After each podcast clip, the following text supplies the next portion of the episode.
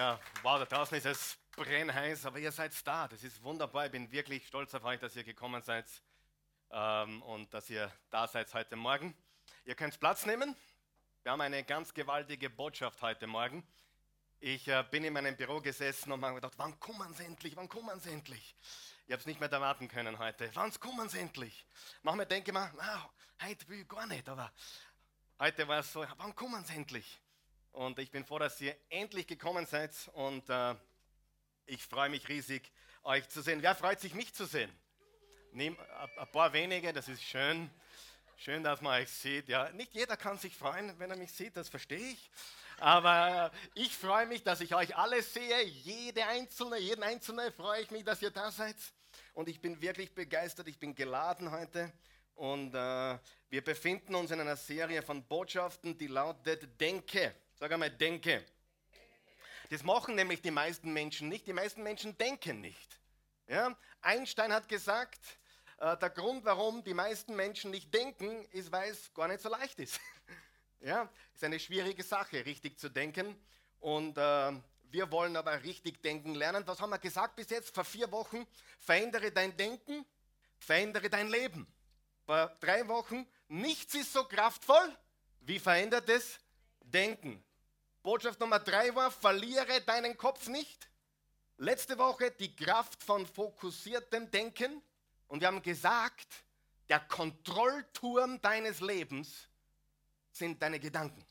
Der Kontrollturm, mit dem dein ganzes Leben gesteuert wird. Wie viel Frieden du erlebst, wie viel Freude du erlebst, wie viel Freiheit du erlebst, wie viel Kraft du erlebst. All das wird gesteuert nicht von deinen Umständen, nicht von deiner Schwiegermutter, nicht von deiner Frau, nicht von deinem Mann. Es wird gesteuert vom Kontrollturm. Und der Kontrollturm ist zwischen deinen beiden Ohren. In deinen Gedanken entscheidet sich Sieg oder Niederlage. Es ist der Kontrollturm. Beten wir kurz, bevor wir beginnen. Ich bin ganz heiß. Nicht nur äußerlich. Lieber Vater im Himmel, wir kommen jetzt zu dir im wunderbaren Namen Jesu. Wir bitten dich, verändere uns, transformiere uns, forme uns und hilf uns, unsere Gedanken zu erneuern, dass sie deinem Willen entsprechen. Dass wir gar niemanden erzählen brauchen, dass wir dir gehören, weil Menschen sehen, wow, diese Frau lebt im Willen Gottes, dieser Mann ist voll der Freude des Herrn. Wir brauchen nicht so viel reden, wenn Jesus, wenn du ganz groß bist in uns. Und so wie Augustinus gesagt hat, ich predige das Evangelium 24 Stunden am Tag und hier und da sage ich auch was. Und so wollen wir leben, weil unsere Gedanken sich erneuert haben, weil wir transformiert wurden von innen nach außen. Und darum bitten wir dich, dass du uns hilfst in Jesu Namen. Amen. Ich möchte euch nochmal alle begrüßen, aber ganz besonders jetzt auch die, die zuschauen. Ich habe heute schon drei Nachrichten bekommen uns wird aus Peking, China zugeschaut. Wisst ihr das? Peking, Kino. Nachricht bekommen, schon öfters. Ähm, ein, ein, ein Paar, das dort lebt, dort arbeitet und uns seit vielen Monaten ähm, aus Peking jeden Sonntag zuschaut. Und wenn Sie nicht dazukommen, dann schauen Sie im Videoarchiv, haben Sie mir geschrieben. Dann habe ich heute ein Schreiben bekommen, dass jemand vom Weg zurück vom Urlaub ist, aus Italien und, und wahrscheinlich von der A2 zwischen Kärnten und, und Graz irgendwo zuschaut. Und dann habe ich einen Message bekommen, dass jemand von Rostock nach Schleswig-Holstein fährt und dort auf der A20 zuschaut. Und das sind nur wenige, von denen wir wissen, dass sie jetzt live dabei sind. Aber ich könnte jetzt Dutzende Menschen aufzählen, die dabei sind. Und wir sind froh, dass durch eure Unterstützung, durch das, was wir hier tun, wirklich viele, viele Menschen erreicht werden mit dieser Botschaft. Wollen wir Sie begrüßen jetzt? In einem kräftigen Applaus. Super, dass ihr dabei seid. Wow. Wer ist froh, dass er heute da ist? Okay. Wer ist nicht froh? Darf ich fragen, warum du gekommen bist? Ich möchte es nur wissen. Also, äh, wer ist froh, dass er da ist heute Morgen? Ich möchte dir etwas sagen. Ich möchte ganz kurz, bevor wir heutigen Botschaft gehen, nämlich echte Transformation, möchte ich mit dir ganz kurz über deine Einstellung sprechen. Ist das okay? Wer weiß, dass die Einstellung wichtig ist? Wer weiß, Einstellung kann man riechen. Man kann es sehen. Wer weiß das? Du brauchst jemanden nur anschauen und dann weißt du schon sehr oft, wie die Einstellung ist. Habe ich recht? Die Kinder können dir nichts verheimlichen, oder? Die Frau meistens auch nicht. Wir Männer sind besser. Wir können uns, nein, Spaß, wir können es auch nicht verbergen. Aber unsere Einstellung ist so wichtig und wir können unsere Einstellung einstellen. Und Faktum ist, dass jeder von uns heute hergekommen ist mit einer Einstellung. Weißt du das? Soll ich dir die drei Möglichkeiten sagen, mit der du gekommen bist, mit welcher Einstellung du heute hergekommen bist? Es gibt drei Möglichkeiten. Möglichkeit eins: es sitzen Menschen da und glaube mir, ich könnte sie sogar herausholen jetzt. Die sind da, um zu beurteilen. Weißt du das? Gibt Menschen, die schauen zu oder kommen auch hin und wieder, die sitzen da und sagen, wie gut ist er heute? Wie gut ist der Lobpreis heute? Spüre ich den Heiligen Geist? Wer weiß, dass es Menschen gibt, die kommen, um zu beurteilen? Wer, wer weiß, hey, sei es hey, wer weiß, dass das stimmt? Wer weiß es, auch wenn es das du nicht bist, du weißt, das stimmt hundertprozentig. Habe ich recht? Die beurteilen, wie gut ist es heute. Die beurteilen, was bringt er heute.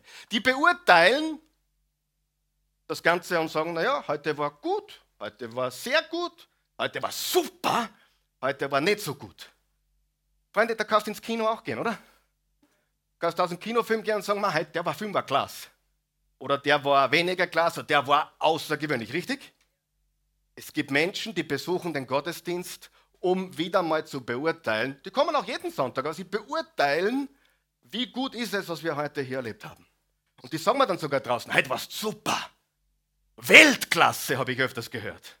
Wenn jemand zu mir Weltklasse sagt, ducke mich gleich, weil da weiß ich, da stimmt was nicht. Das ist wie bei Jesus, Hosanna, Hosanna. Fünf Tage später die gleichen Leid, kreuzigt ihn, kreuzigt ihn. Wer weiß, dass die, die am meisten und am lautesten schreien Juhu, schreien am schnellsten Auweh? Wer weiß das? Das ist die Wahrheit. Habe ich erlebt. 18 Jahre mache ich das. Ich bin nicht von gestern. Schau vielleicht so aus. Aber ich bin nicht von gestern. Aber bist du ein Beurteiler oder zweitens bist du da, um zu empfangen? Wer ist da, um zu empfangen? Okay, das ist gut. Bist du da zu empfangen? Wer glaubt, dass er heute was empfängt? Ich habe euch vor vielen, vielen Jahren und immer wieder gesagt, dass es noch nie eine Botschaft von Gottes Wort gegeben hat, auch wenn sie nicht gut war, auch wenn sie lausig war, habe ich immer was gelernt. Wisst ihr warum? Weil ich meinen Ackerboden vorbereite. Und wer weiß, wenn das Samenkorn, auch wenn es von einem Esel vorgetragen wird oder nicht so gut rüberkommt, wenn das Samenkorn des Wortes Gottes auf fruchtbarem Boden fällt, dann wächst es, dann produziert es Frucht. Es ist nicht, was ich sage, es ist ein Ackerboden. Wer weiß, was ich meine? Wer weiß, der Ackerboden macht einen großen Unterschied. Wer weiß das? Der Ackerboden muss vorbereitet sein. Und deswegen ist Worship so wichtig, Lobpreis so wichtig. Einige schwänzen das. Tut mir weh. Weißt du, warum es mir weh tut? Weil das ist die Zeit, wo wir unseren Ackerboden vorbereiten.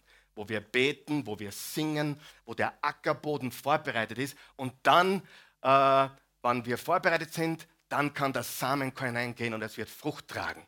Der Ackerboden muss bereit sein. Halleluja. Aber wisst ihr, es gibt noch eine Steigerung von empfangen wollen? Wer ist da, weil er heute verändert werden will? Wer ist bereit zu sagen, Herr, verändere mich? Ich will nicht beurteilen, ich will nicht nur Zuschauer sein, ich will nicht nur Konsument sein, ich will nicht nur empfangen heute, was Gott für mich hat. Ich möchte mich wirklich verändern. Wer ist da? Das ist der Grund, warum wir da sind, oder? Herr, verändere uns, transformiere uns, forme uns, Gib uns deine Richtung, damit wir in deinem Willen leben können. Wer ist mit mir heute Morgen? Ja? Wir wollen uns verändern. Wir kommen nicht, um zu konsumieren. Ma, das hat mir heute wieder viel gebracht. Das ist schön. Das höre ich oft. Das hat mir viel gebracht. Aber weißt du, dass darum eigentlich gar nicht geht? Es geht darum, dass du in Gottes Willen kommst, dass du verändert wirst, dass Gott dein Denken und dein Herz komplett verändert. Darum geht es. Okay? So viel zu deiner Einstellung. Ich bin begeistert heute Morgen. Also, und diese Woche haben mich sechs kurze Worte von Paulus richtig gefesselt. Das ist der erste Vers, das sind sechs Worte. Auf deiner Outline ganz oben steht, passt euch nicht dieser Welt an. Sagen wir das bitte gemeinsam laut. Passt euch nicht dieser Welt an. Wer glaubt, das ist ein guter Ratschlag?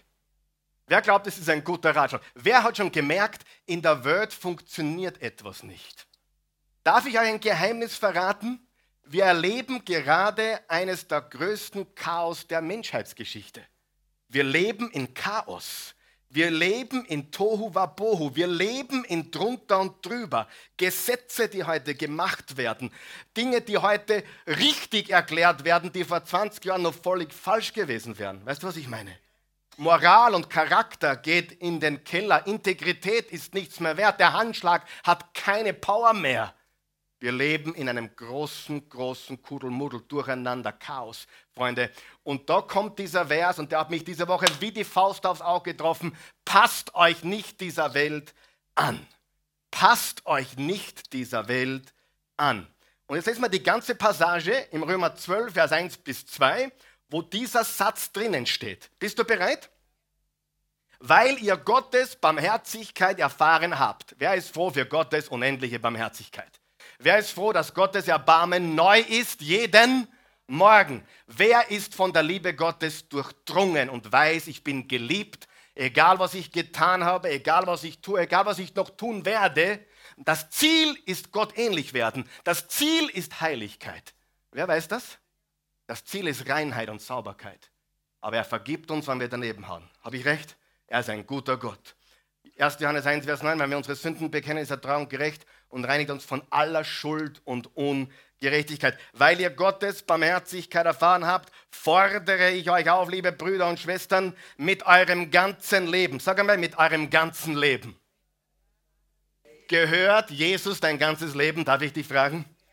Wirklich? Die Bernadette kann Ja sagen. Ich weiß nicht, ob ich Ja sagen kann. Ganz ehrlich. Ich wünsche es mir. Wer wünscht sich auch? Aber dann merke ich, ah, die, kleine, die kleine Ecken, da denke ich doch noch so wie ich will. Da ist er schon draufgekommen. Und die kleine Ecken da drüben, ah, das ist nicht Jesus-Gedanke, das war Karl-Michael-Gedanke. Wer weiß, was ich meine. Aber wer will das von ganzem wer, Weißt du, wer will das von ganzem Herzen? Auch wenn er daneben haut und du willst den Willen Gottes. Weißt du, dass das der Beweis ist, dass du gerettet bist? Der Beweis, dass du gerettet bist, ist nicht, dass du vollkommen bist. Wenn das so wäre, dann wäre Jesus umsonst gestorben. Der Beweis, dass du gerettet bist, ist, dass du nur seinen Willen willst. Und dass du, wenn du ganz unten bist, nur seinen Willen willst. Du willst, was er will, auch wenn du dich noch so daneben benommen hast. Dein Herz verlangt nach Gottes Heiligkeit und Herrlichkeit. Das ist der Beweis deiner Rettung. Bist du nicht froh? Wer will das? Wer hat schon daneben gehabt? Und der glaubt, oh, alles verloren, habe ich mein Heil verloren. Du hast dein Heil nicht verloren, weil wenn du dein Heil verloren hättest, dann war es der Wurscht. Aber weil du Gott willst und weil du ihm nachfolgen willst, ist das eines der stärksten Zeichen, dass du zu ihm gehörst. Ich habe meine Eltern oft enttäuscht und dann bin ich dahergekrochen, es tat mir so leid. Meine Eltern waren nicht so gut wie Gott, aber fast. Und die haben gesagt, wir vergeben dir, du bist unser Bur, komm her. Wer glaubt, dass Gott viel besser ist als unser, unser irdischer Vater? Ja? Die, dein Herz ist errettet, nicht deine Gedanken, nicht dein Körper. Wenn dein Körper errettet wäre, hättest du heute Kateo gebraucht. Wenn dein Körper errettet wäre, hättest du nicht waschen brauchen. Wenn dein Körper gerettet wäre, erlöst wäre, brauchst du ins Fitnessstudio gehen. Wenn deine Seele gerettet, deine Gedanken gerettet werden, darfst du jetzt keinen depperten Gedanken haben seit du schon da sitzt. Und ich weiß, du hast schon depperten Gedanken gehabt, seit du da bist. Was hat Jesus errettet? Jesus hat unseren Geist errettet. Das, wer wir wirklich sind. Und was müssen wir erneuern? Unser Denken. Und was müssen wir fit machen? Unseren Körper. Wo müssen wir aufpassen? Unseren Körper. Und wo müssen wir uns erneuern? In unserem Denken. Was ist erlöst? Unser Geist. Stimmt es? Das ist sehr wichtig. Daher müssen wir arbeiten an dem, wie wir denken. Dem wir denken. Und das, das Interessante ist, weil das so ist, hat Paulus im Römer 7 gesagt, es ist ein ständiger Kampf. Das, was ich tun will, das tue ich nicht. Und das, was ich nicht tun will, das tue ich. Ich, erbärmlicher Mensch, hat er gesagt. Wer kann mich von diesem todverfallenen Leib erretten? Wisst ihr, dass es möglich ist, als starker Mann oder als starke Frau Gottes um 7 Uhr in der Früh deinem Herrn auf Knien zu dienen und um 8 Uhr sich selber zu dienen? Ja, weil ich weiß, dass das stimmt. Das ist nicht so scheinheilig. Das ist die Wahrheit. Wo müssen wir uns erneuern? In unserem Denken. Gott hat unseren Geist von neuem geboren. Aber unser Denken müssen wir erneuern. Unseren Körper müssen wir kreuzigen. Ich bin schon in der Predigt drin und habe nicht einmal den Vers noch gelesen. Ihr seid heute wirklich arg zu mir. Weil ihr Gottes Barmherzigkeit erfahren habt, fordere ich euch auf, liebe Brüder und Schwestern, mit eurem ganzen Leben, das haben wir stecken geblieben, mit eurem ganzen Leben für Gott da zu sein. Seid ein lebendiges Opfer. Wer weiß, es braucht Disziplin, Gott zu dienen? Wer, wer weiß, es braucht Opfer, Gott zu dienen? Wer weiß, es geht nicht um Gänsehaut und heute fühle ich mich danach, sondern es geht darum, dass wir Gott von ganzem Herzen mit unserem Verstand und unserer ganzen Entschlossenheit dienen. Wer weiß das? Liebe den Herrn, deinen Gott, von ganzem Herzen, mit deinem ganzen Verstand, mit all deinem Sein, mit all deiner Kraft. Wer glaubt, dass dies manchmal ein Opfer ist? Im Hebräer 13 steht, wir bringen das Lobopfer dar. Wer kennt das, wo er sich nicht danach fühlt und du beginnst Gott zu loben und in fünf bis zehn Minuten hat sich der Welt komplett verändert? Wer kennt das? Das ist gewaltig das Lobopfer. Wir warten nicht auf Gefühle, wir handeln und Gefühle kommen. Wir warten nicht auf Gefühle, da werden wir alt. Wir handeln und Gefühle kommen. Ein lebendiges Opfer, das Gott dargebracht wird und ihm, und, wird und ihm gefällt, ihm auf diese Weise zu dienen, ist die angemessene Antwort auf seine Liebe. Dass wir ihm dienen, ist selbstverständlich. Dass wir Heiligkeit und Reinheit und Sauberkeit und Anständigkeit und Charakter und Integrität anstreben, ist selbstverständlich. Seine Barmherzigkeit hat das verdient, oder? Nicht damit ich vor Gott bestehe. Nein, wer weiß, vor Gott bestehen wir gar nicht. Der Himmel ist perfekt und wenn du ankommst ohne Jesus, ohne Vergebung, ohne, dann geht es nicht, weil dann wäre der Himmel nicht mehr perfekt. Und egal wie gut du glaubst, dass du bist, und ich habe jetzt einen Tipp für dich, je besser, dass du glaubst, dass du bist, umso schlimmer bist dran.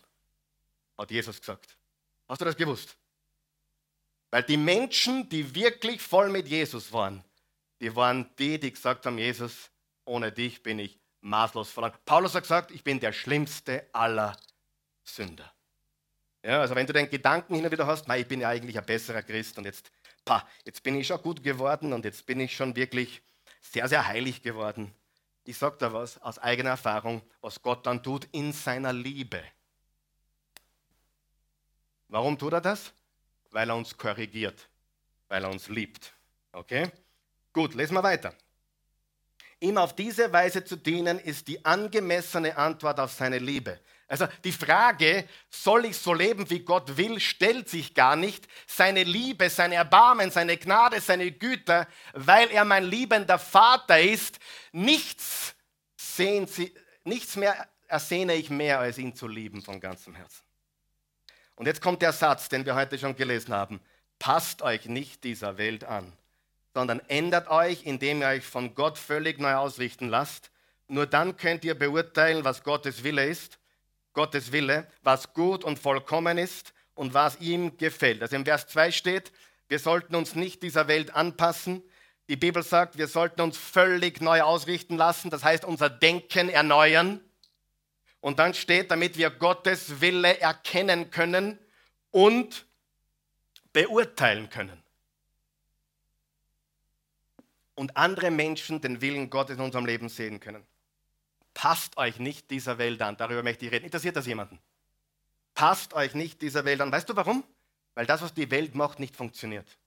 Ich zeige euch heute, warum wir da sind, wo wir sind. Und wenn du glaubst, diese Welt ist heil und wenn du glaubst, diese Welt wird sich demnächst verbessern, weil es so viele gute Menschen gibt, dann wach bitte auf. Hallo. Es gibt gute Menschen, aber es gibt auch Menschen, die sind voll des Falschen. Wer weiß das? Die Finsternis ist groß und wir sind das Licht der Welt und das Salz der Erde. Aber wenn wir schlafen, wenn der Riese schläft, dann können wir keine Veränderung herbeiführen. Wer möchte die Welt verändern? Ich möchte dir was sagen. Dieses Messer hier ist sauber. Wer sieht das? Es ist ganz sauber. Es ist heilig. Es ist richtig gereinigt, gesäubert. Ich habe extra gefragt, dass ich sage, das mag ganz sauberes bringen. Wer glaubt, es ist gut, wenn ein Messer sauber ist und rein ist und heilig ist? Wer glaubt, es ist das Richtige? Aber wenn es nie seinen Zweck erfüllt, dann kann es nur so sauber sein und nur so heilig sein. Es bringt niemand etwas. Jetzt haben wir Christen in dieser Welt, die sind so stolz darauf, dass sie so heilig und sauber sind, aber sie bewegen nichts in der Welt. Und dann haben wir Christen, die wollen was in der Welt bewegen, haben aber Kompromisse in ihrem Leben, in ihrem Lifestyle. Wer glaubt, beides ist wichtig? Wer glaubt, das Messer sollte sauber sein? Aber es ist nicht genug, dass du sauber bist. Du musst richtig eingesetzt werden. Habt ihr das verstanden, was ich gerade gesagt habe? Oder rede ich Bahnhof? Weil so viele reden, oh, wir müssen heilig sein. Das ist das Ziel. Wir wollen Gott von ganzem Herzen lieben. Wir wollen uns äh, heilig und sauber halten. Aber irgendwann einmal muss mit dem heiligen Messer etwas geschehen. Und dann essen wir die Früchte des Landes und viele andere Menschen genauso. Nur wenn das Messer richtig eingesetzt ist. Hallo? Wer weiß, das eine schließt das andere nicht aus. Gott möchte, dass wir vor ihm ein reines Herz haben, er möchte uns verwenden. Aber irgendwann sagt er, mein Freund, wann beginnst du das zu tun, wofür du da bist? Wann beginnst du zu leben, wofür du da bist? Heiligkeit ist das Ziel, was Gott für uns hat. Aber um uns in unsere Berufung zu führen und uns dort höchst effektiv zu machen. Haben wir das verstanden? Es ist nicht nur sauber, es ist auch scharf und es hat seine Berufung gefunden. Versteht ihr, was ich sage? Hat Werner Hunger? Werner? Der ist nicht schlecht, der Apfel, sag ich. Mm. So. Das war eigentlich meine Illustration für den Schluss. Ich komme da nochmal zurück am Schluss. Ist das okay? Ja, wir am Schluss noch mit dem Apfel ein bisschen spülen? Und mit dem Messer? Gut. Hat das jeder verstanden, was ich gesagt habe? wir haben zwei Dinge zu beachten. Gott will eine Beziehung mit uns. Er will uns in seine Herrlichkeit führen. Er will, dass wir rein und sauber sind, dass wir äh, uns nichts zu Schulden kommen. Und wenn wir uns etwas zu Schulden kommen lassen, dann bitten wir um Vergebung.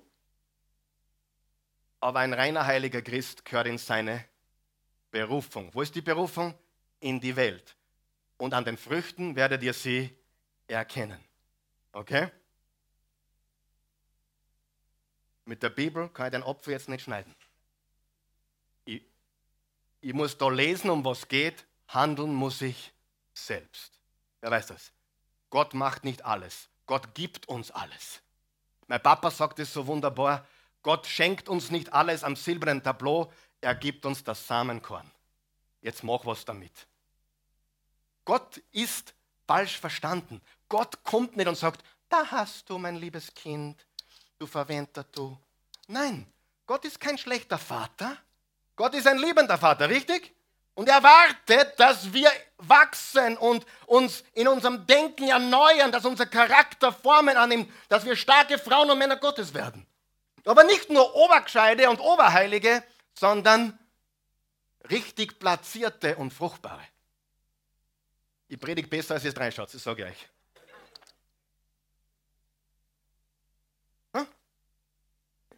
Geht um. Wenn wir den nicht wollen, geht um. Ich sage euch das. Ich bin heute, heute habt ihr neben mir spülen. Sonst rede ich nur mit der Kamera. Das geht auch. Passt euch. Der Apfel kommt gerade raus. Äh, passt euch. Passt euch nicht dieser Welt an. Passt euch nicht dieser Welt an. Die Zeit, in der wir leben. Die Bibel sagt im zweiten Chronik, dass es eine Gruppe von Menschen gegeben hat, vom Stamm Issachar, die haben eine besondere Fähigkeit gehabt, die Zeit zu deuten. Die besondere Fähigkeit brauchen wir heute gar nicht. Schau in die Zeitung, schau in die Medien, schau in die Nachbarschaft, schau ins Stiegenhaus. Ist es kalt geworden, liebe Freunde? Ja oder nein? Oder ist unsere Welt gesund und alles passt? Wir sind höflich, aber falsch. Wir sind freundlich, aber fake. Ich sage dir, wenn wir aufstehen als Christen, Licht der Welt werden und einen großen Unterschied machen, wir können es. Die Politik wird es nicht richten. Ja? Wir können einen Unterschied machen. Aber nur, wenn wir unser Leben mit Gott leben, wenn wir in einer Beziehung mit ihm stehen und unsere Berufung finden und dort effektiv werden, wo wir sind. Halleluja. Einige schauen mich an, wie wenn heute irgendwas falsch wäre. Passt euch nicht dieser Welt an. Jetzt sage ich euch, was das genau bedeutet. Das Wort Welt bedeutet nicht Kugel. Sagen wir jetzt nochmal, es bedeutet nicht Kugel. Die Kugel ist die Erde. Falls du es nicht gewusst hast, die Kugel ist die Erde, die Welt ist ein System. Und in diesem Fall bedeutet das wörtlich übersetzt, passt euch nicht diesem, pass auf, Zeitalter an. Zeitalter. Zeitalter.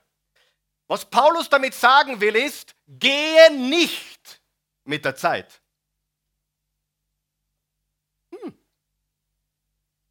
Jetzt kann einer sagen, warum haben wir dann Kameras und Licht und alles mögliche und Internet? Weil das damit nichts zu tun hat. Sie, Menschen, die nicht unterscheiden können, verstehen nicht, was gemeint ist. Mit dem Zeitgeist nicht gehen bedeutet, sei nicht gierig, wie die Welt gierig ist. Sei nicht egozentrisch, wie die Welt. Wer weiß, dass Gier alles kaputt macht? Ich bin geschäftlich tätig und was da gerade abgeht, was Leute mit Gier kaputt machen, passt auf kein Blatt Papier. Was in deiner Firma passiert, sie, Menschen sind leider Entschuldigung, so unweise, dass wenn sie was lesen, passt dich nicht dem Zeitalter an. Komm daher mit Klamotten aus dem 18. Jahrhundert. Und du ja keinen Fernseher daheim haben und, und hab gerade keine coole Frisur und ja kein geil, äh, schönes Auto, weil das ist Zeitgeist. Diese Leute haben nicht verstanden, dass du cool sein kannst und altmodisch fundiert im Wort Gottes. Wer weiß, dass das stimmt?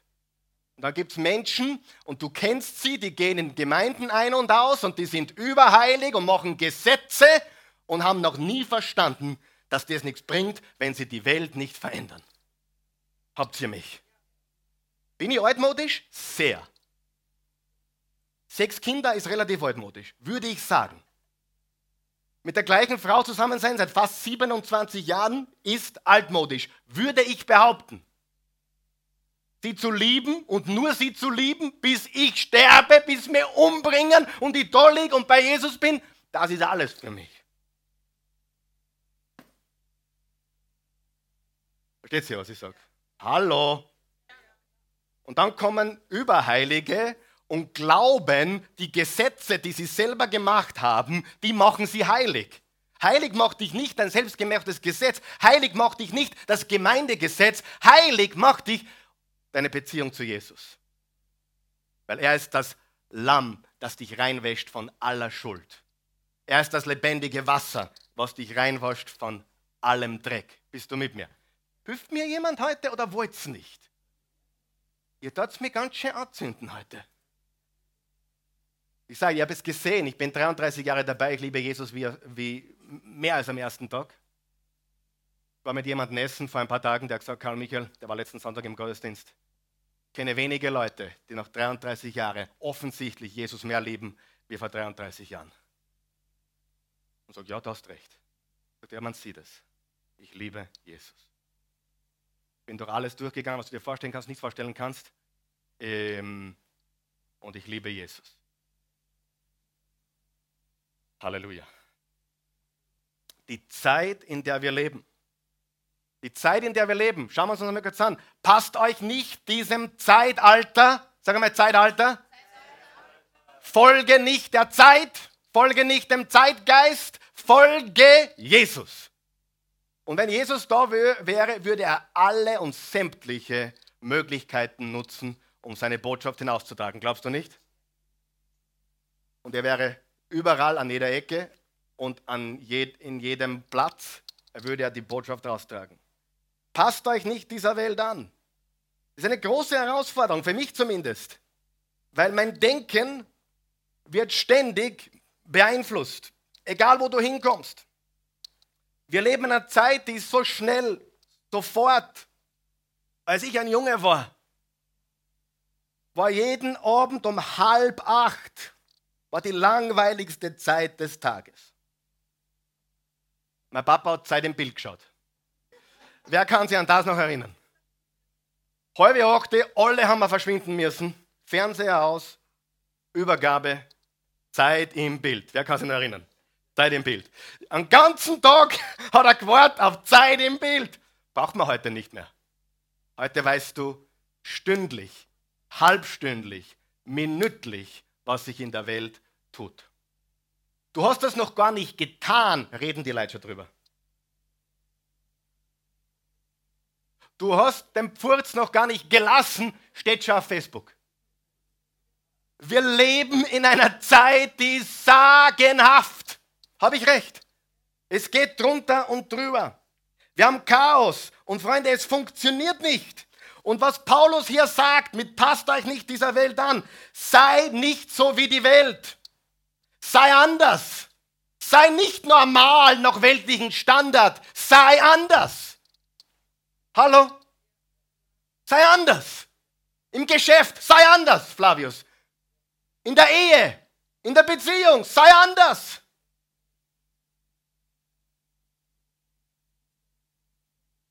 Nicht damit du angeben kannst, wie toll du bist, sondern damit du leuchtest für Jesus.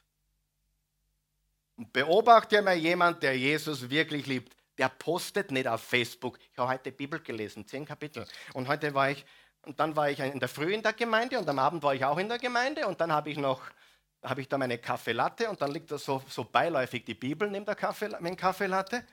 Du, die Bibel dazu sagt, die haben ihre Belohnung schon gehabt.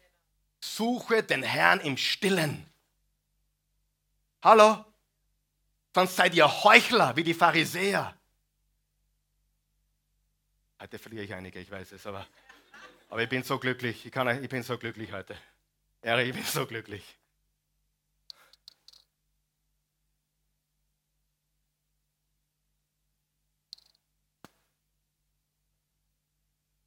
Und ich weiß nicht, ob ich es noch deutlicher sagen kann. Ich liebe Jesus.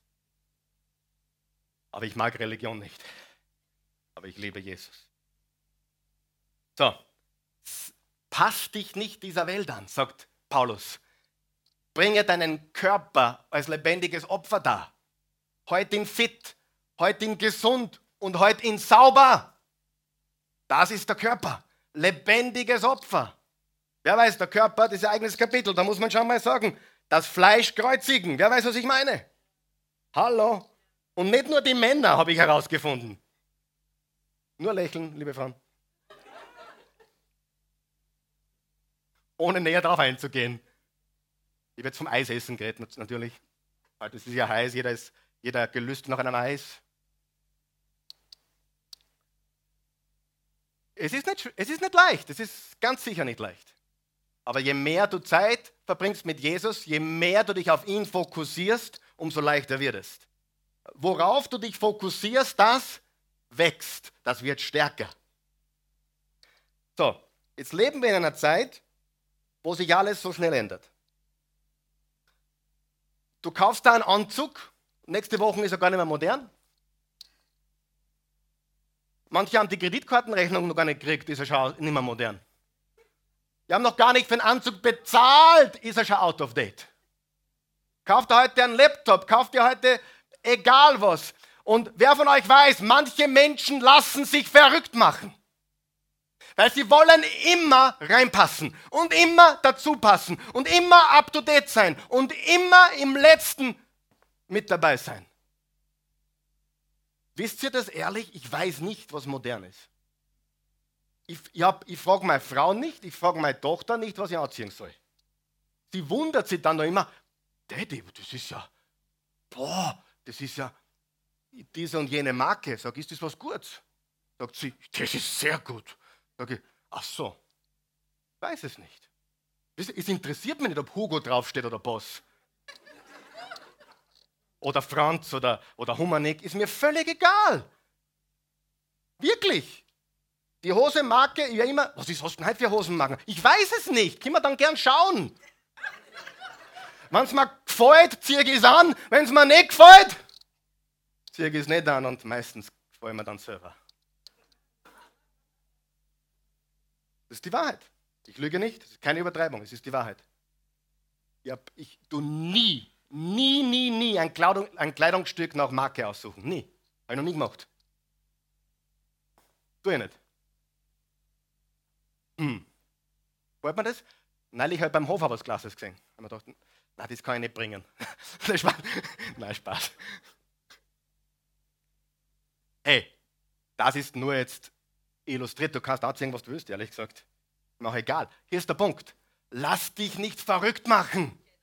Weil das, was jetzt modern ist, ist in einem Monat out of date. Und das, was heute out of date ist, ist in einem Monat wieder modern. Also zieh es an, in einem Monat bist du eh wieder modern. Interessant, wie sich die Frisuren ändern. Bei der Frisur heute ist es übrigens ähnlich. Da lasse ich einfach die Christi rüber drauf und was rauskommt, das passt schon. Und manche, manchmal lasse ich den, den ich habe einen super türkischen, äh, der macht meinen Bart und so. Aber ich gehe nur hin, wenn es mir juckt. Dann gehe ich hin. Wenn, er, wenn, wenn, er, wenn er mir anfängt zum Jucken, dann kehrt er einfach gestutzt. Freunde, ich sage euch, wirklich, das ist, das, ist, das ist so. Und hier ist der wichtige Punkt. Natürlich leben wir gut auszuschauen. Ich, ich, ich schaue gern gut aus. Das habe ich jetzt nicht behauptet, dass ich nicht gut ausschaue. Ich schaue gern gut aus. Ich achte auch darauf, dass ich gut ausschaue. Aber ich lasse mich nicht crazy machen. Versteht ihr? Ich lasse mich nicht crazy machen, weil die Familie so und so im Fernsehen das neue Outfit hat. Und du kannst entweder im Leben schizophren werden, weil du dich ständig ändern musst, weil sich die Welt so schnell ändert, oder du kannst sagen, ich weiß, wer ich bin, ich weiß, wem ich gehöre, ich bin stabil und fundiert, ich gehöre Jesus, ich bin unverrückbar. Sie sollen sagen, was sie wollen. Die Leute lassen sich schizophren machen. Und das ist das Problem. Passt euch nicht dieser Welt an.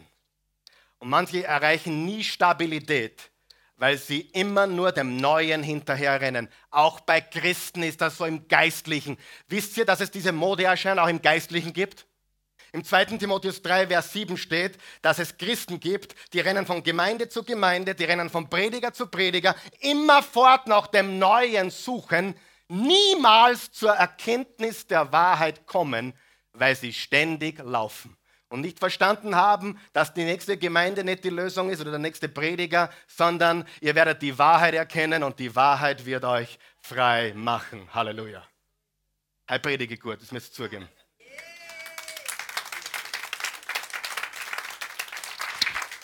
Aber ich büge mir eh nichts drauf ein, also ist ja wurscht. Ah, ja.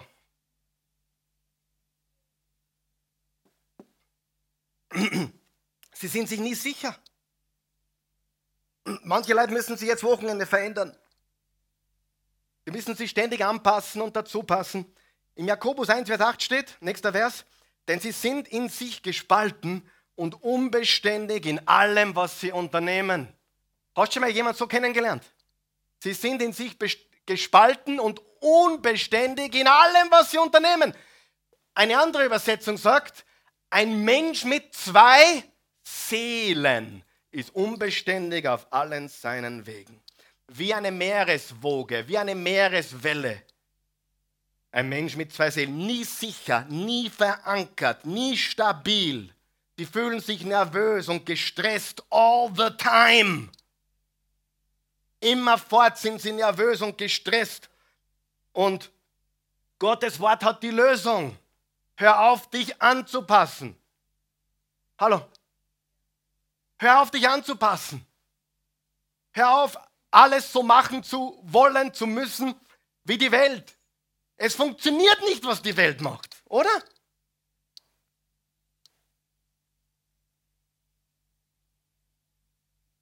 Und hier ist das Traurige. Manche glauben wirklich, der Prediger beeinflusst sie. Und jetzt habe ich eine sehr, sehr traurige Nachricht. Ich weiß, dass mein Einfluss sehr gering ist. Ich habe eine Stunde am Sonntag. Wenn du von hier fortgehst, hast du rund um die Uhr. Fernsehen, Radio, Internet, Fernsehen, Radio, Internet, Nachbarn, Arbeitsplatz etc. Und du glaubst, die eine Stunde am Sonntag macht den ganzen Unterschied?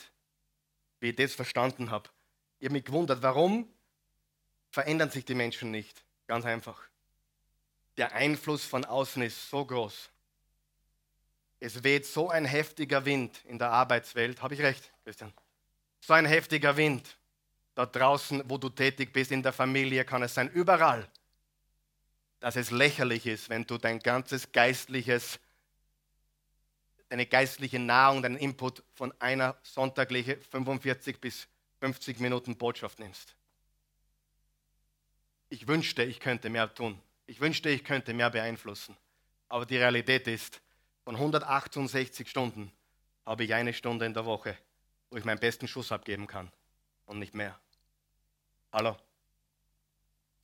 Seht ihr das Problem? Seht ihr das große Problem? Wir werden vom Weltsystem überflutet. Und ich bin kein Verschwörungstheoretiker. Hallo?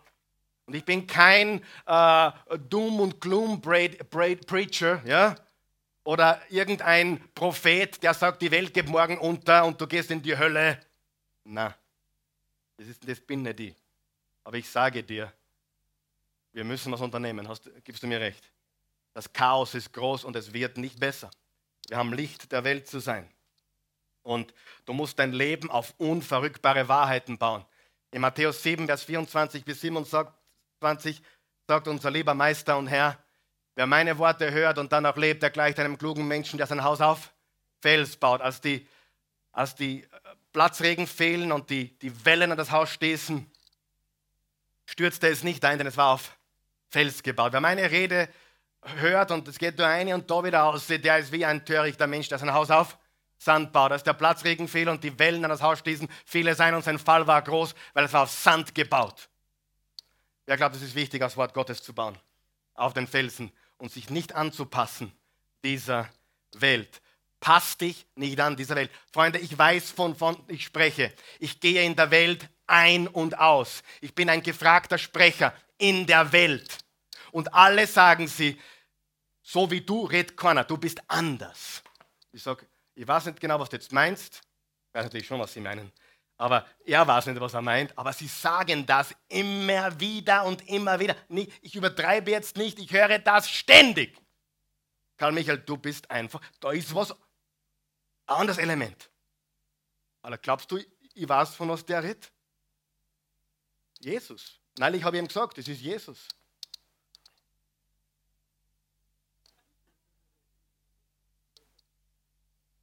Hey,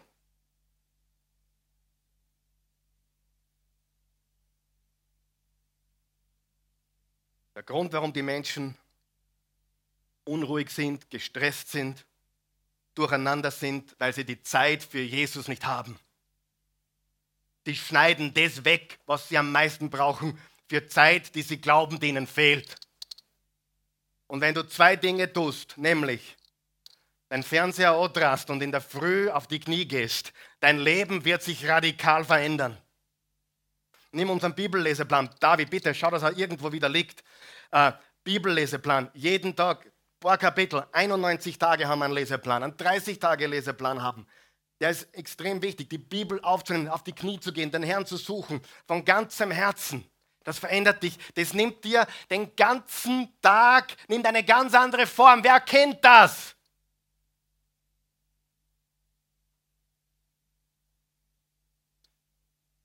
Der Grund, warum die Menschen Tabletten brauchen zum Aufstehen und Tabletten brauchen zum Schlafen gehen und Tabletten brauchen zum Klo gehen und Tabletten brauchen, um's, um mit der Frau wieder mal zu schlafen. Warum sie eine Tablette brauchen für alles, ist, weil sie keinen Frieden haben. Weil der Friede weg ist. Jetzt sage ich dir was. Der einzige Kissen des Friedens, auf den du ruhen kannst, ist Jesus. Jesus ist der Kissen oder das Kissen, der Polster. Das verstehen die Deutschen weniger. Ich rede immer vom, wenn ich in Deutschland bin, rede ich vom Polster und die reden vom Anton. Vom Toni. Erster FC Köln. Ich sage, ich, brauch, ich brauche dann Polster. Der sagt, na, der spielt nicht mehr beim FC Köln. Sage ich, ich, ich meine ein Kissen. Ist wirklich vorgekommen. Kaschmir. Die brauchen eine Pille für alles, eine Tabletten für alles. Warum brauchen sie Tabletten für alles? Weil sie keinen Frieden haben. Weil es drunter und drüber geht. Und dann nehmen sie noch Antidepressiva, weil sie depressiv sind, weil die anderen Tabletten nicht helfen. Und mit, die, mit den Antidepressiva, die sie deswegen nehmen, weil die anderen Tabletten nicht helfen, werden sie noch kaputter. Weil eine Tablette nicht dein Leben verändern kann. Wer weiß, es ist immer die Nahrung, die geistliche, auch die seelische, natürlich auch die körperliche Nahrung, aber du musst das Richtige einnehmen. Du darfst dich nicht anpassen dieser Welt. Und der Doktor zu mir sagt, wenn der Doktor sagt, neulich war das so, ich nehme ja eigentlich gar keine Tabletten, eigentlich null, also schon seit Jahrzehnten nicht. Aber wenn der Doktor sagt, du, da, da, da gebe ich Ihnen das Medikament, ich, warum? Sagt er, das ist das, was man da verschreibt. Sage ich, mir nicht.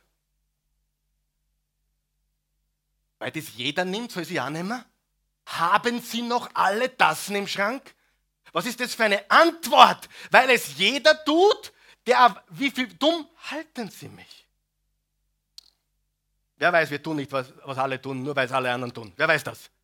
Wir tun das Richtige, nicht was alle tun.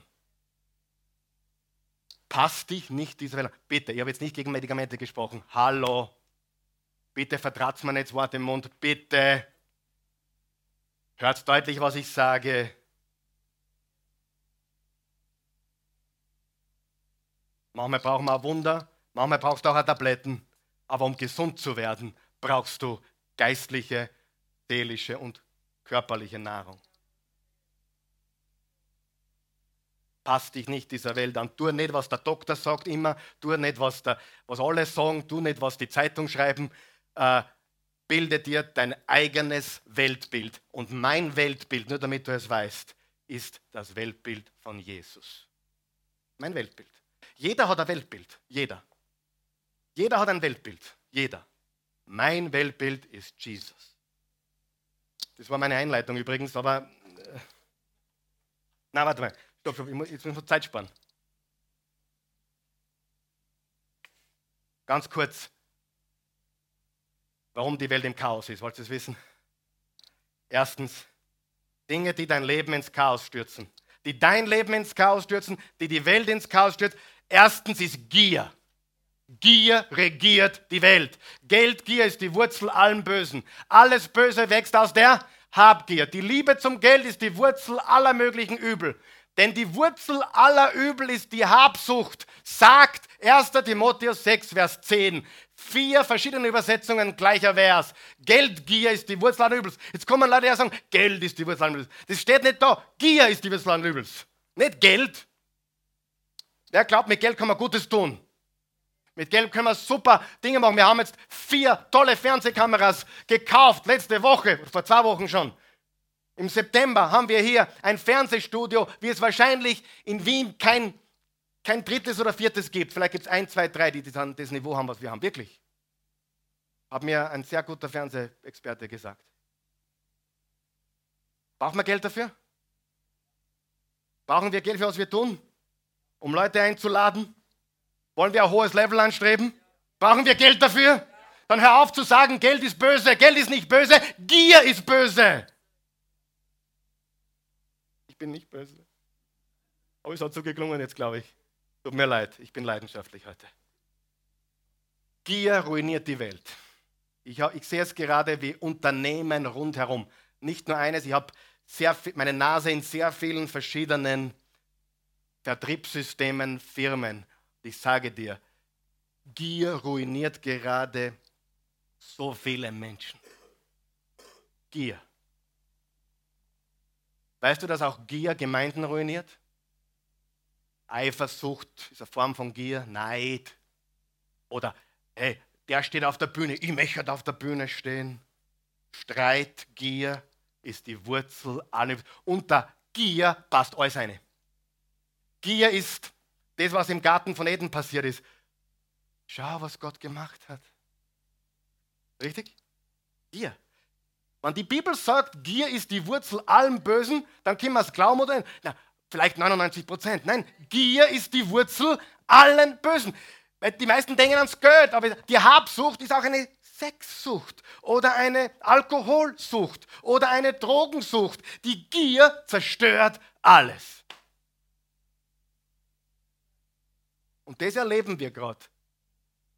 Das erleben wir gerade hochgradig. Wir kriegen gerade die Rechnung präsentiert. Und es wird nicht besser. Tausche Gier für Großzügigkeit. Tausche Gier für Großzügigkeit. Freunde, jetzt gebe ich euch was und da kommst nicht drum rum. Ob dir das gefällt oder nicht, ist mir jetzt wirklich egal. Es gibt nur einen Weg, Gier zu überwinden. Nur einen. Wer will es wissen? Geben. Der einzige Weg. Wie willst du Gier überwinden?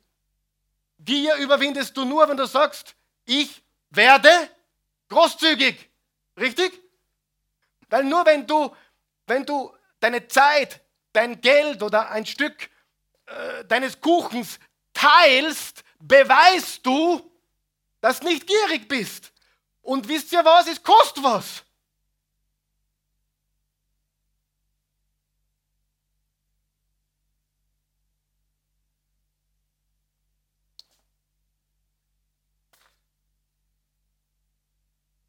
Zweitens, Ego. Ich habe noch nie in meinem Leben so viele profilsüchtige Menschen gesehen wie in den letzten drei Jahren. Die machen da ein Selfie und dort ein Selfie und da sind geil und da sind geil und so weiter. Und, und, und überall. Und jeder will sie präsentieren. Und wollt ihr die, die, die, die, die, die ihr das Falsches? Na, jetzt mache ich mir keine Freunde, aber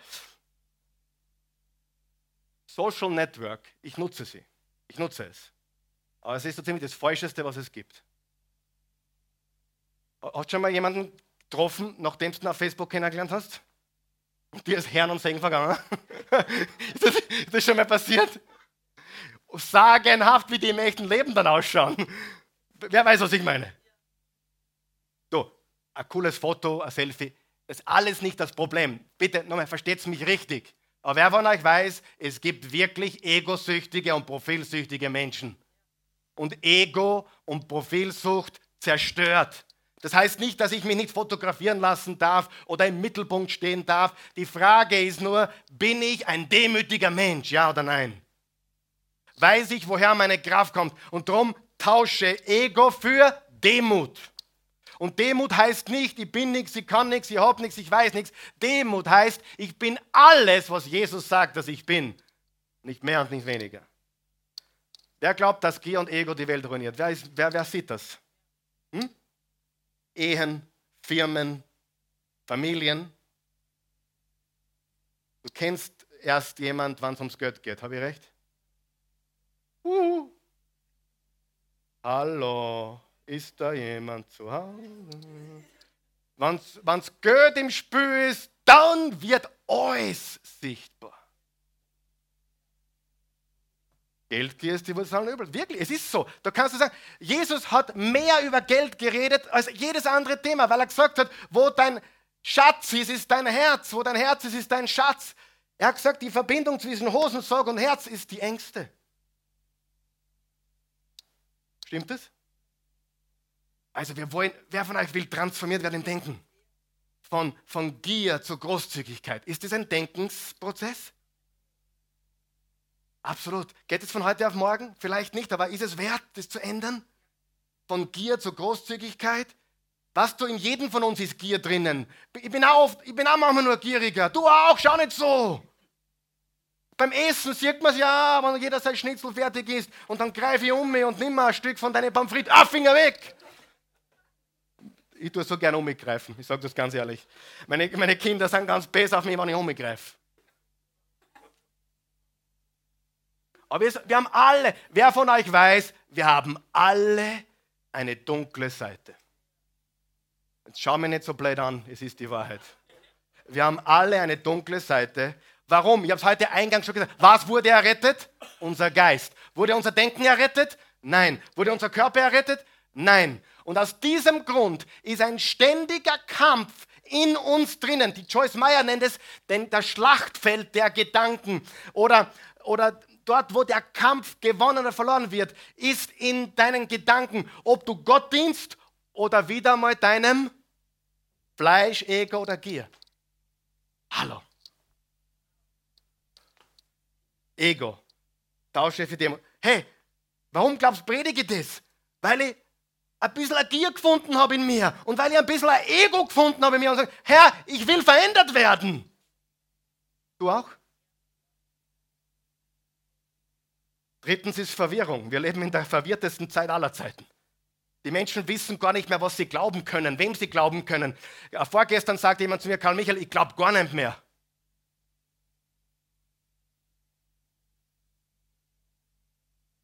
Gestern sagte jemand zu mir, da draußen wird gelogen und das ist so glaubwürdig und du hast keine Ahnung, dass das eine der böswilligsten Lügen ist überhaupt.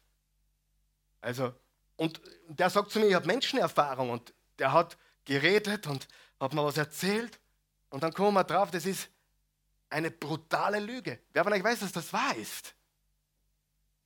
Heute wird gelogen und geschoben wie noch nie zuvor. Sollten wir Wahrheit haben?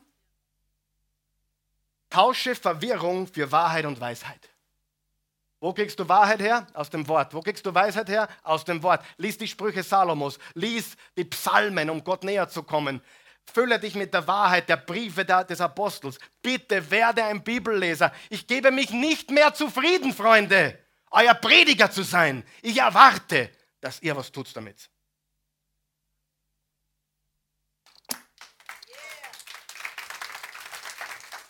Ehrlich? Ich weiß, ich kann Hampelmänner da machen und nur dreimal so gut predigen. Ich weiß, ich werde noch besser. Aber das bringt überhaupt nichts, wenn wir ein Volk von Zuschauern sind. Lass uns einen Unterschied machen. Lass uns Leute einladen. Lass uns Leute zum Livestream einladen. Lass uns aus der Oase Church etwas bewegen. Hm? Manche lesen ein, Motivations, ein Motivationsbuch nach dem anderen und werden verwirrter und verwirrter und verwirrter. Ich habe alle gelesen und, und, da, und die Bibel gelesen und ich habe alles wiedergefunden. Und das Wort Gottes hat mein Leben verändert. Und das letzte ist Verzweiflung. Verzweiflung regiert. Und da brauchst du Hilfe. Verzweiflung, Verzweiflung, tausche Verzweiflung für Hoffnung. Und wo kriegst du die Hoffnung? Von Jesus. Jesus ist die Hoffnung, Freunde. Jesus ist die Hoffnung. Zum Abschluss, bevor wir beten, hat es jemand geholfen heute? bevor wir heute gehen, habe ich gesagt, wir haben ja so schöne Äpfel da vorne. Bitte. Warum schaut sie alle am Boden, bitte?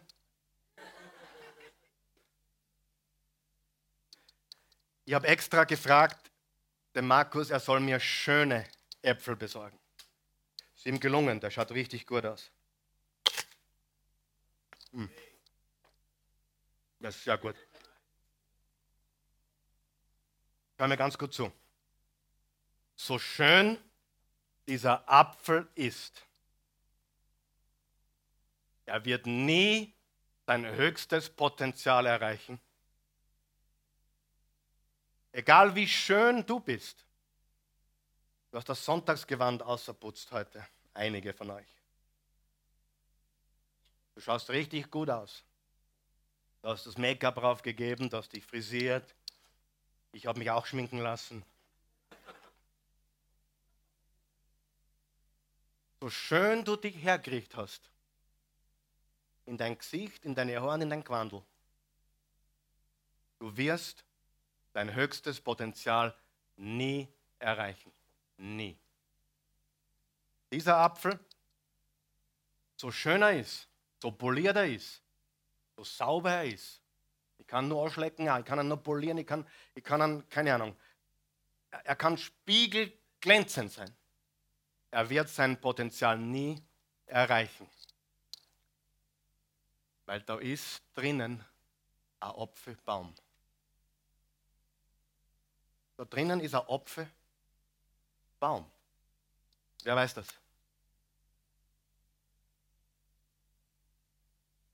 Und wer von euch weiß, man muss, man muss ein bisschen Fleisch wegschneiden. Hilf mir, Freddy. Du hast ja gerne essen. wer ist auch gesund heute? Hört mal, Manuel, komm her. Da. Äh, komm her. Warte, ich muss da gehen. Ich tue, ich, ich, ich, ich tue, habt ihr Hunger? Hey, ich tue nur, ich tue nur Fleisch wegschneiden. Hallo, hört sie mir zu? Wer weiß, es ist wichtig, Fleisch wegzuschneiden. Hallo? Wer weiß? Das Fleisch schmeckt so gut manchmal. Hm. Das, das Fleisch, das schmeckt so gut. Das, das ist so gut. Aber der Apfel wird nie sein Potenzial erreichen. Nie wenn wir nicht auf den Grund gehen. Der gehört verändert.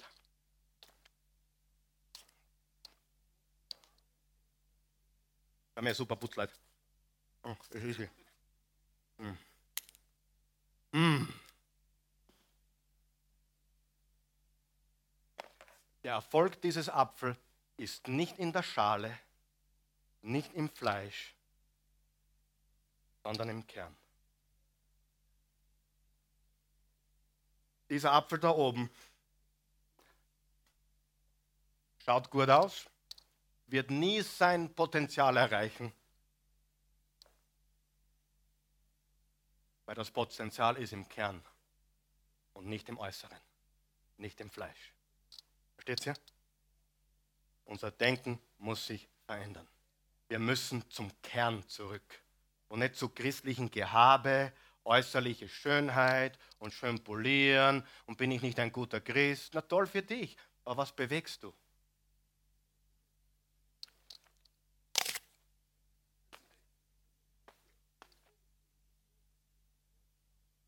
Bitte? Ich bin gierig nach Fleisch. Mm, das ist gut.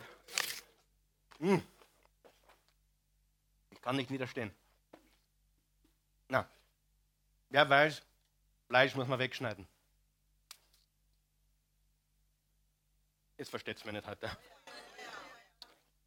Das Geheimnis ist im Samenkorn, im Kern und nicht im Äußeren. Der Apfel musste verändert werden und du und ich müssen im Kern verändert werden. Und dann bringen wir reiche Frucht. Halleluja. Mal auf.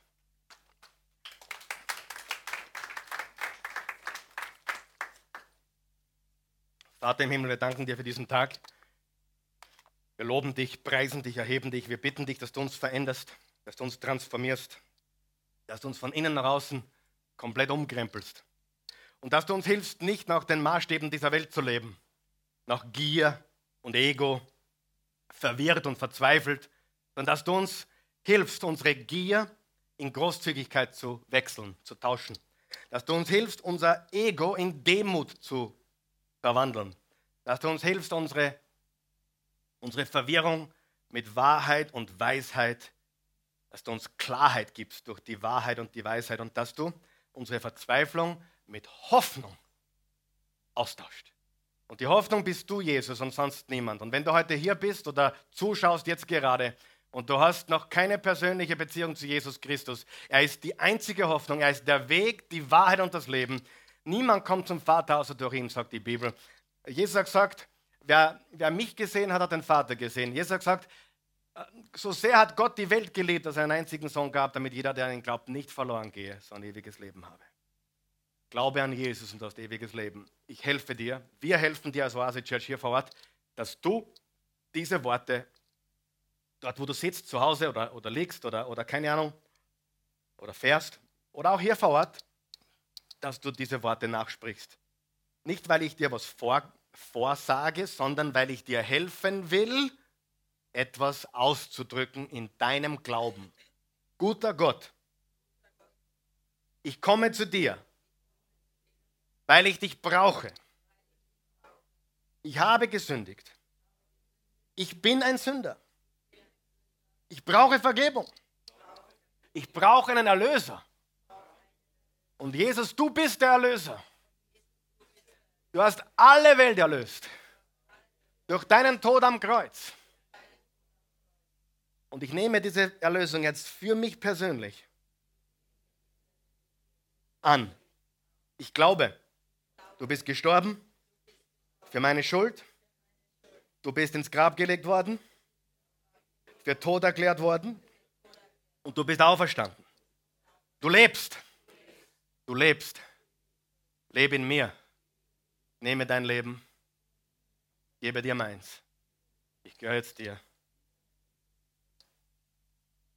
Du bist mein Retter. Jetzt pass auf, jetzt ist dein Geist errettet. Wenn du das zum ersten Mal gebetet hast, wenn du Jesus angenommen hast, ist dein Geist errettet. Lass uns noch beten für unsere Gedanken und unseren Körper, okay? Lass uns noch eine Entscheidung treffen heute Morgen. Bist du bereit? Wenn du willst. Nur wenn du willst, auch zu Hause. Nur den es betrifft. Guter Gott, ich will. Nicht nur gehört haben, sondern auch tun heute. Das, was ich gehört habe, ist wahr. Ich soll mich nicht anpassen an die Welt, sondern ich will mich anpassen an dein Wort.